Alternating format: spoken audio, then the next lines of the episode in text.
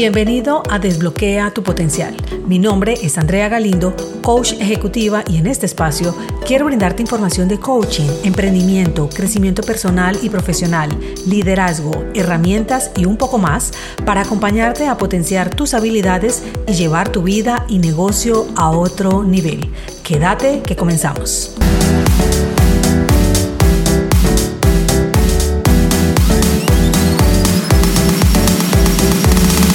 ¿Alguna vez te has sentido frustrado porque tus instrucciones no fueron comprendidas o seguidas correctamente? A mí me pasaba un montón.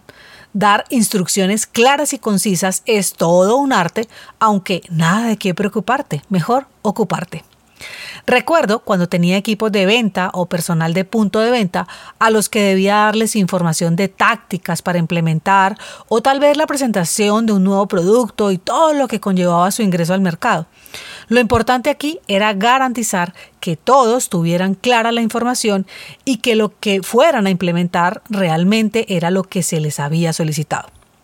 Eso sonaba bien, aunque en realidad cuando se está dando una información tenemos una diversidad de personas, las cuales podríamos dividirlas en dos.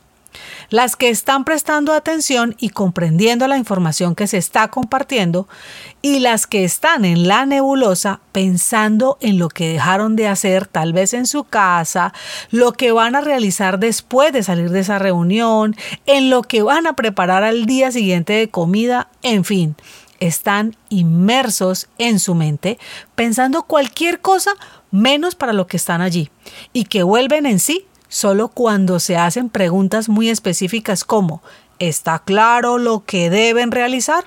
Y su respuesta en ese momento se escuchará al unísono con los que sí realmente comprendieron la información, esperando que al salir alguno que sí estuvo realmente presente pueda contarle lo que hay que hacer de una manera resumida y es donde empieza la distorsión. Este último grupo es el que pone en riesgo la implementación de lo que se haya determinado realizar y aunque quisiéramos que todo el equipo fuera como el primer grupo de personas, la realidad es que no es tan así. Es realmente frustrante darse cuenta de que lo que estabas esperando con la instrucción dada no fue realizada y por ende los resultados estén desviados de lo que se esperaba. Ten muy en cuenta que si algo que para ti es fácil de realizar, porque tal vez lo llevas haciendo durante un buen tiempo, es normal no entrar en tanto detalle, olvidando que para la otra u otras personas puede tener un grado de dificultad mayor. Recuerdo que en algunas empresas donde laboré me asignaban practicantes de universidad. Así que para la mayoría esa experiencia era su primer acercamiento a la parte laboral. Yo les hacía algunos pedidos en los que asumía que ellos comprendían lo que debían realizar y por estar novatos y con temor de preguntar, tan solo anotaban y luego debían preguntarle a otras personas cómo era que debían hacerlo.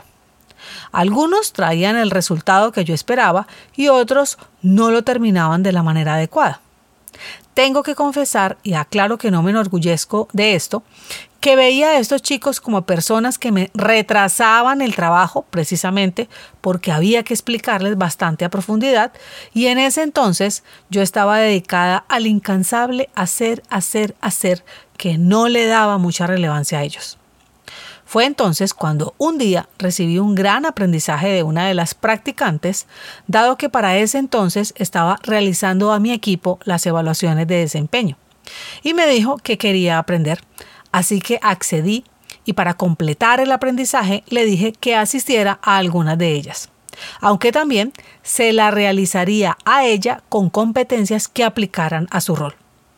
Al final de esa evaluación, le solicité retroalimentación del proceso y de cómo se había sentido hasta el momento en su cargo, y fue cuando me confesó que mis instrucciones eran para personas que ya tenían experiencia, que era importante entender que ella apenas estaba empezando y requería que fuera más al detalle con cada una de las instrucciones. Fue entonces cuando reflexioné y me di cuenta que estaba teniendo la oportunidad de dejar una huella importante en esos practicantes que en su mayoría estaban teniendo su primera experiencia laboral y que recordarían por siempre. Así que me dije que en adelante sería la mejor líder o mentora que impactara su vida laboral de una manera extraordinaria. En adelante, evitar ambigüedades y profundizar en el detalle de cualquier instrucción impartida fue infaltable. Se debe tener en cuenta que el porcentaje de personas que realmente están presentes y comprendiendo lo que se les puede estar comunicando en una reunión o conversación puede variar y depende de varios factores.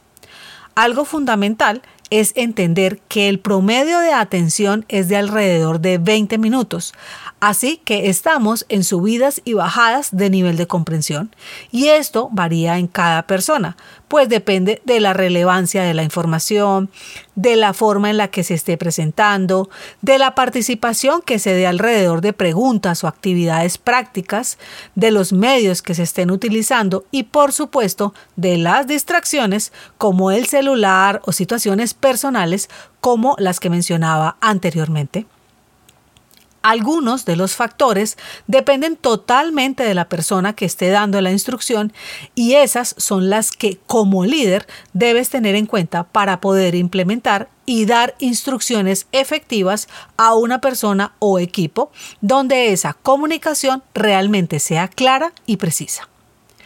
Quiero dejarte entonces algunos pasos que puedes tener en consideración para poder que el porcentaje de comprensión de la persona o personas a las que estás dando una instrucción se incremente y que su ejecución sea efectiva.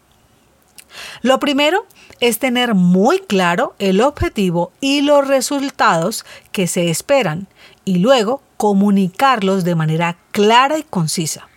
Esto facilitará que tengan un norte claro hacia lo que se espera conseguir. 2. Dar el mayor nivel de detalle y contexto posible.